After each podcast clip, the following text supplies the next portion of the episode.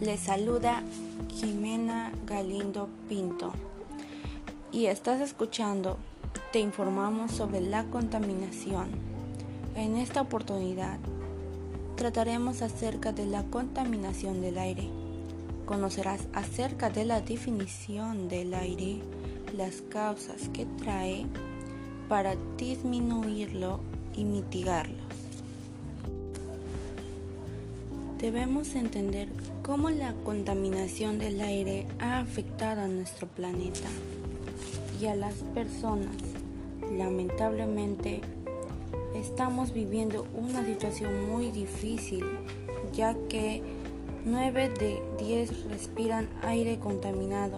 Dado esto, algunas tienen enfermedades respiratorias, como el cáncer del pulmón, la neumonía, etc.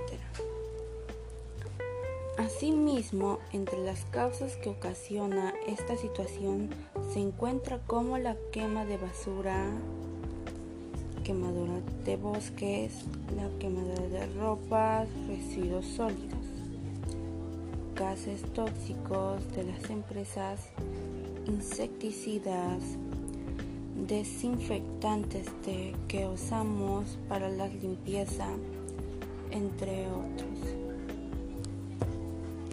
Pero esto podemos enfrentarlo. Depende de nosotros. Entre las acciones para mitigarlos tenemos trotar al menos 15 minutos al día, caminar todos los días, tomando vasos de agua diario, teniendo una dieta balanceada y un desayuno balanceado. También tenemos que respetar la vida y las decisiones de cada quien, respetar y tratarnos a todos como igual. También podemos hacer un holograma de actividades que nos ayude a superar las enfermedades relacionadas con el estrés por la mañana, levantarse y hacer el higiene, realizar una pequeña meditación, desayunar y de manera balanceada. Por la tarde podemos hacer actividades del colegio o tareas mandadas.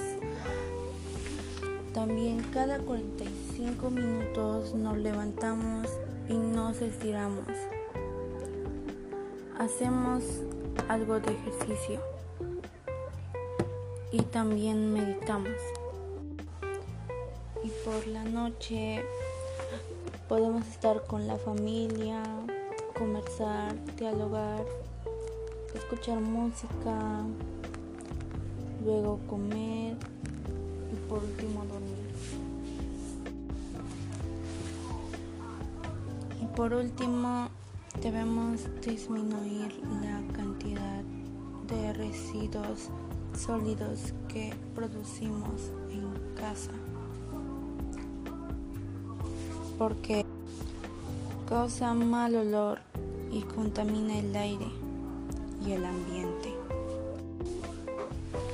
Al contrario de eso, también podemos hacer unas pequeñas acciones como usar el transporte público,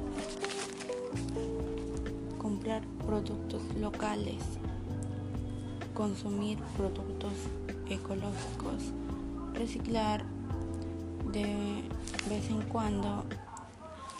Reducir el consumo del plástico, disminuir el uso del agua y de la energía eléctrica.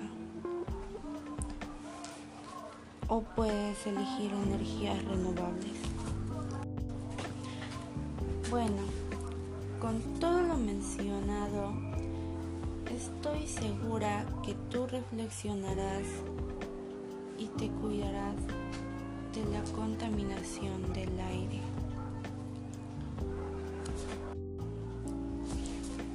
Finalmente, te invito a compartir este podcast familia y amigos. Gracias por permitirme a ti y nos encontraremos en el siguiente episodio. Recuerda que menos contaminación y más ambiente.